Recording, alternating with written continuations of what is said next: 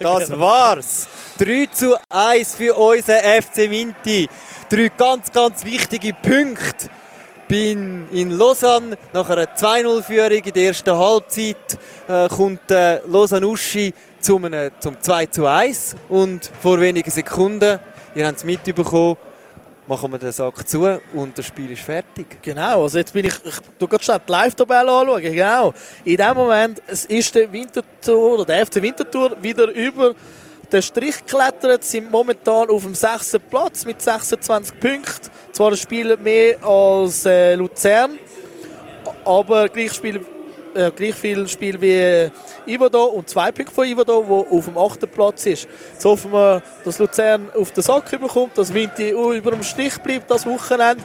Ähm, der Mega hat kurz Zusammenfassung gemacht. Äh, in der 13. Minute ist 1 zu 0 gefallen für den FC Winterthur durch den Luca Zuffi. In der 18. Minute hat der Nishan Burkhardt erhöht auf 2 zu 0. In der 58. Minute hat der Kari verkürzt auf 1 zu 2. Und jetzt in der 95. Minute hat der Randy Schneider aufs Endresultat 3 zu 1 gestellt.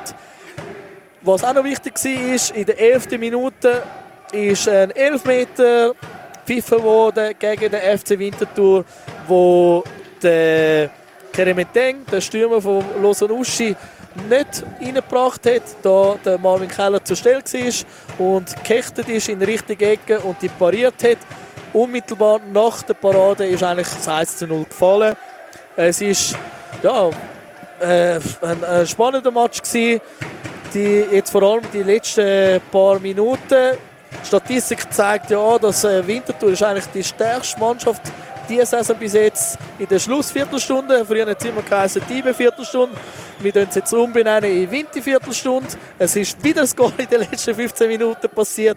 Da haben sie jetzt ihre Statistik äh, verstärkt, sind da besser. Was aber auch äh, wir dagegen halten müssen, wir sind eigentlich das zweitschlechteste Team in der Schlussviertelstunde. Also haben den zweitmeisten Goal bekommen. Nur ein Team hat mehr Goal bekommen in der Schlussviertelstunde und das war unsere heutige Gegner. Gewesen. Also von mir wäre es das mal. Es hat mich gefreut, habe ich das Spiel können kommentieren zusammen mit dem Mega für euch. Und ich gebe noch kurz noch Mega weiter und wünsche euch einen sehr schönen Abend. Danke Figi für die schöne Spielzusammenfassung und für das äh, statistische Detailwissen, das du da noch leist.